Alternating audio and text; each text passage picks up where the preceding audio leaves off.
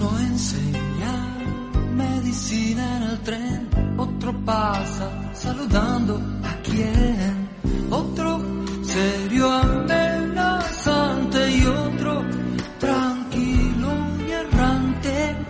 La ciudad los ama y que uno y su obra de teatro, otro con su flauta y su gato, otro poeta, periodista y otro actor y oficinista. La ciudad los ama y que los locos de Buenos Aires latiendo por todas partes. Hola, muy buenas tardes. Hoy estamos en una edición especial del Loco de Buenos Aires. Esta vez el Loco de Buenos Aires voy a ser yo, Juan Manuel Di Teodoro, acá en Voces Porteñas, en este que es nuestro encuentro de todos los viernes a las 7 de la tarde. Y hoy es editorial Quien quiera oír, que oiga. Sin más prolegómenos, nos vamos a meter, eh, a pesar de la vida electoral, en lo que va a pasar este próximo domingo y sin más ni menos que, que, esperar, vamos a reflexionar acerca de lo que nosotros en Voces Porteñas, recordar que Voces Porteñas son voces que toman partido, voces que no son neutrales y por eso le dedicamos este programa de los locos de Buenos Aires a decir quien quiere oír que oiga y estas son nuestras reflexiones. Primero vamos a escuchar eh, a la primera candidata a diputada nacional por la ciudad de Buenos Aires, María Eugenia Vidal. Y vamos a hablar sobre ello. Vamos con María Eugenia. Es de equidad que durante años hayamos poblado la provincia de Buenos Aires de universidades públicas, cuando todos los que estamos acá sabemos que nadie que nace en la pobreza en la Argentina hoy llega a la universidad, y cuando todos los que estamos acá sabemos que no hay una sola provincia del país, ni siquiera la, la, ciudad de Buenos Aires, que es la que tiene mejores indicadores en educación, que puede garantizar el jardín de infantes público a todos los que lo necesitan. Y que en esos años lo que enseñemos y la comida que les demos les van a definir sus capacidades por el resto de la vida, entre otras, de poder tener una carrera pública en la universidad. No es de equidad, es de igualdad que hayamos poblado la provincia de Buenos Aires de universidades nacionales. ¿Sabes lo que pasa? Que nosotros también seguimos pensando lo mismo.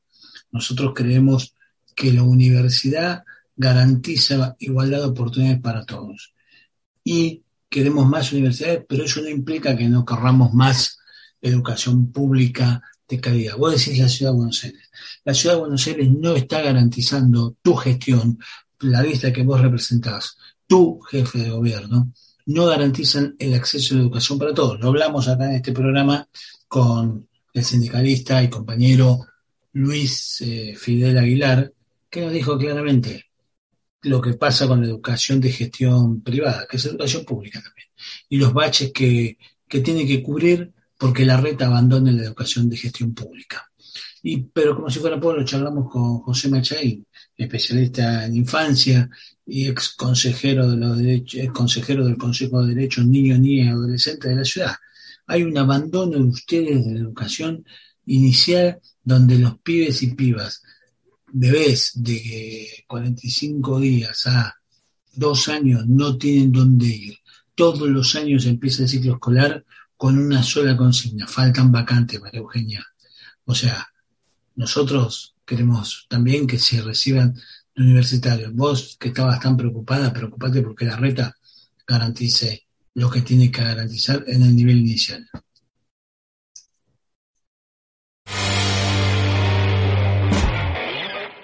Me parece que hay dos realidades muy distintas. Una cosa es fumarte un porro en Palermo un sábado a la noche con amigos relajado o con tu pareja o solo.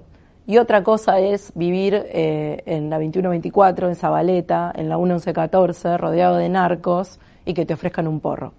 Eh, sin oportunidades, eh, con la, sin ir a la escuela o habiéndola dejado. son dos caminos completamente distintos. Y, y, si escuchás a las madres de chicos adictos al Paco y a los curas villeros, y yo camino en los barrios pobres, hace 15 años no me los cuenta nadie, toda la semana de mi vida, y vi esas realidades, y me parece que no estamos eh, por esos pibes listos para eso, porque para esos pibes la marihuana no es un consumo ocasional y de recreo y plenamente elegido. Es parte del inicio de un camino mucho más jodido y más duro, eh, ¿no? donde tienen muchas menos oportunidades de elegir.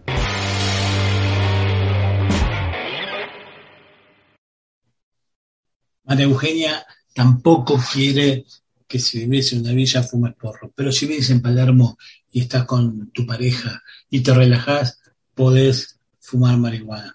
Una visión nueva en esto del consumo de drogas, pero por otro lado, recordemos que hace tiempo atrás nos dijeron que la marihuana o el porro eran los mismos eh, terroristas y subversivos que estaban con los terroristas contra los militares. Pero hay que tener cuidado con esto.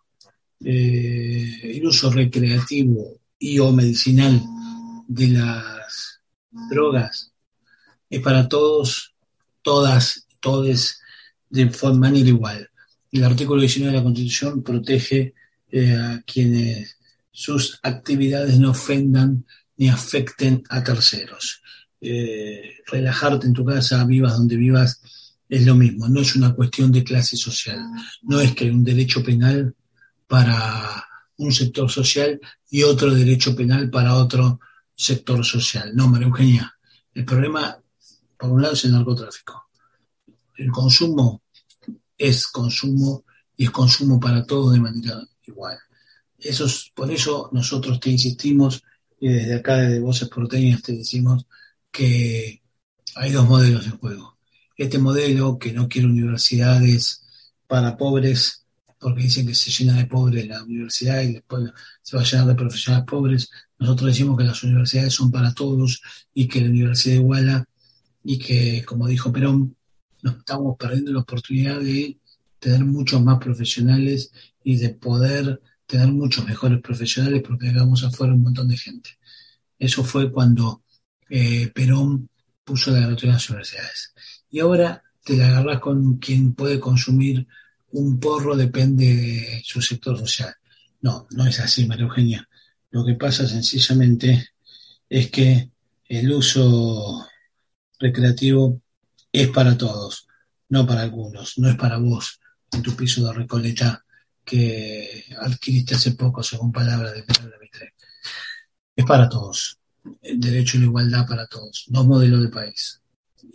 vamos a seguir escuchando ahora el modelo de policía que quiere Patricia Bullrich, presidenta del PRO, que hayan admitido. ¡No mienta!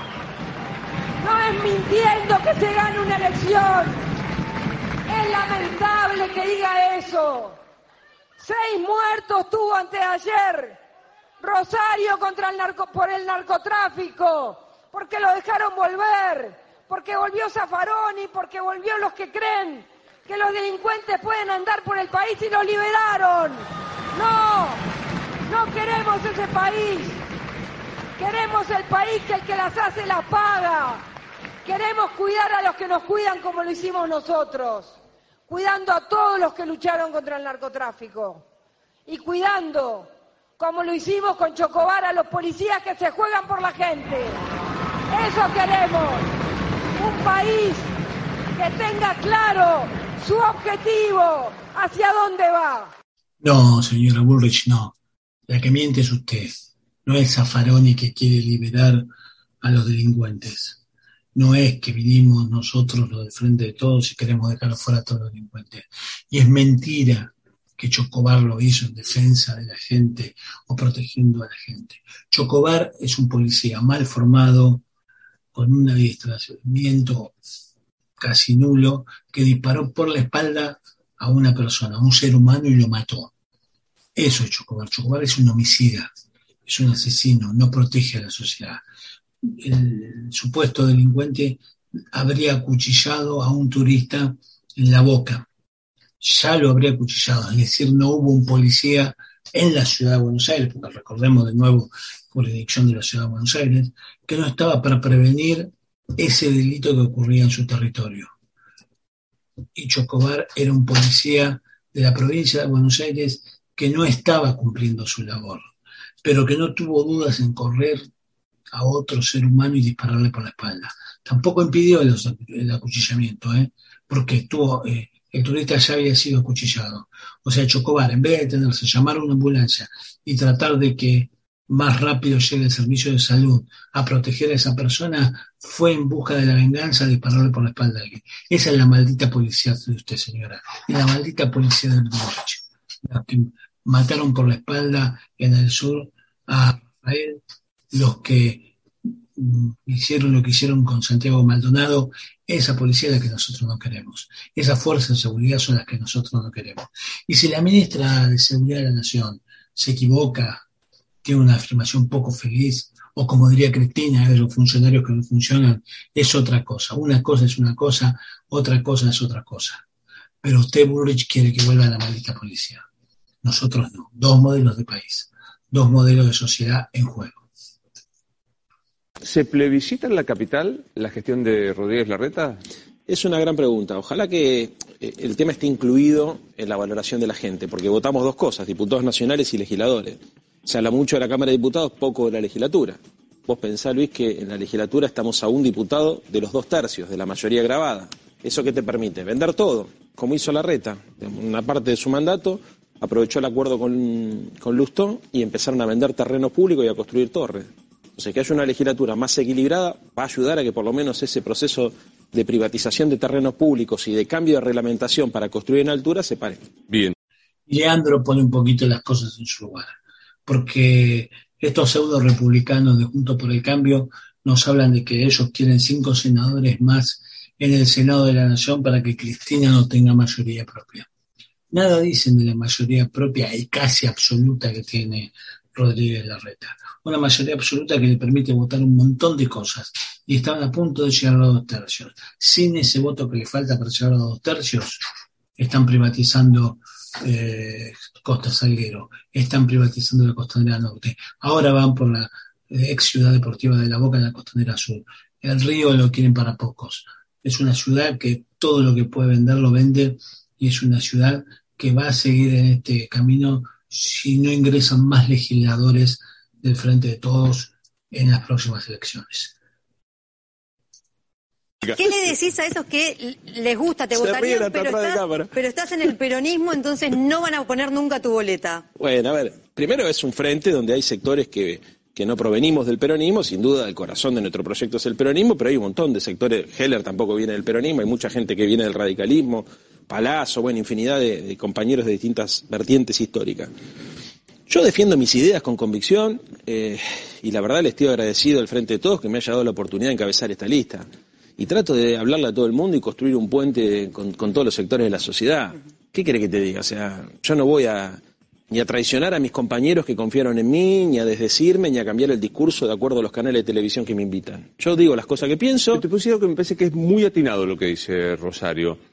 Eh, probablemente si vos mirás el rosario de oferta que hay en, la capital federal, es un tipo formado, un tipo de negociación, de charla, etcétera, etcétera, pero estás el frente de todos. ¿Y qué quieres que haga, Luis? Es mi espacio político. A ver, ¿vos confiarías en una persona que te dice, no, yo, eh, pensando en mí, voy a traicionar a los que confiaron en mí y voy a, apuntar a que la gente me vote? No sería confiable si dijera eso.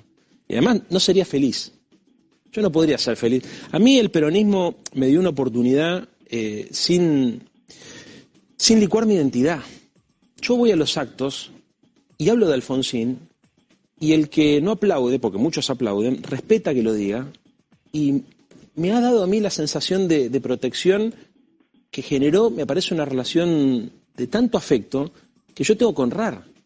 Eh, yo no cambié mi identidad y me hice peronista. Yo sigo siendo el que soy cuando tomé la decisión de abandonar bien el radicalismo, porque tengo muchos amigos. Yo me separé en buenos términos con los radicales. No me llevé la banca, no me llevé cargos partidarios, dejé amigos ahí.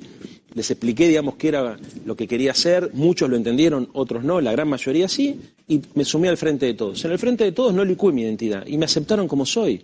Entonces, yo hoy siento que éramos como primos hermanos, ¿viste? A mí se me quemó la casa y ellos me invitaron a la suya, me dieron la, habitación.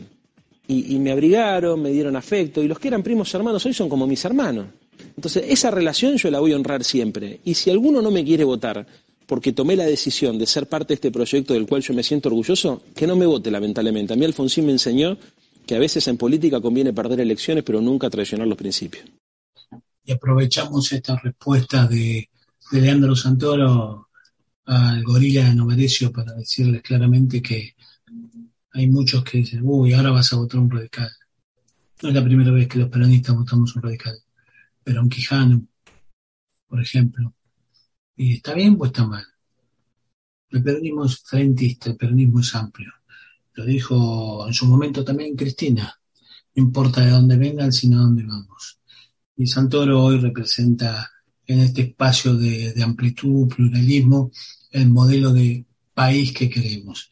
Y entonces, a esos cabezas de termo, a esos oportunistas, dicen, no, para él el mejor presidente fue Alfonsín, sí, a mí me gusta el chocolate, y al otro le puede gustar más el dulce de leche, y al otro el helado de vainilla, pero vamos hacia un mismo lugar, vamos a la construcción de una patria justa, libre y soberana. Y hoy el peronismo es quien mejor lo representa a Santoro, y Santoro, paradójicamente, o corresponsablemente, es quien mejor representa al frente de todos en la ciudad de Buenos Aires.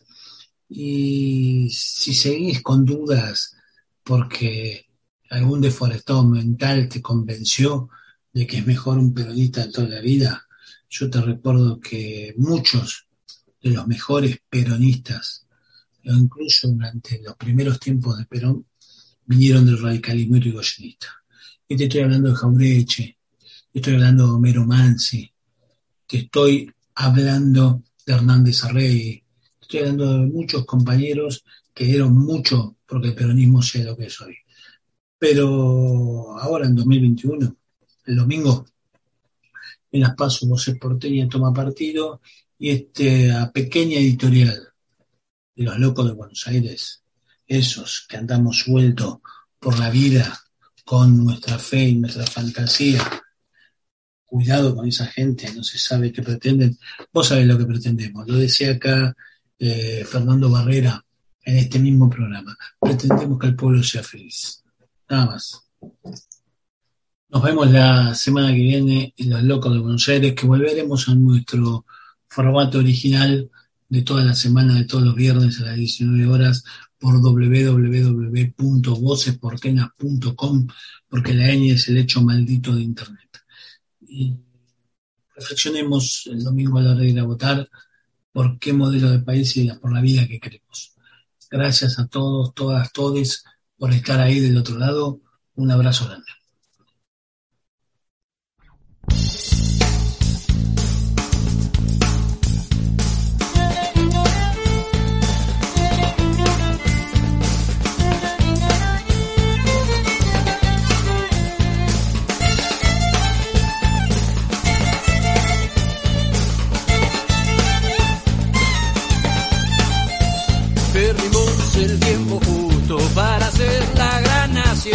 El ser chico soy no duele en el alma y la ambición. Hubo un día en que la historia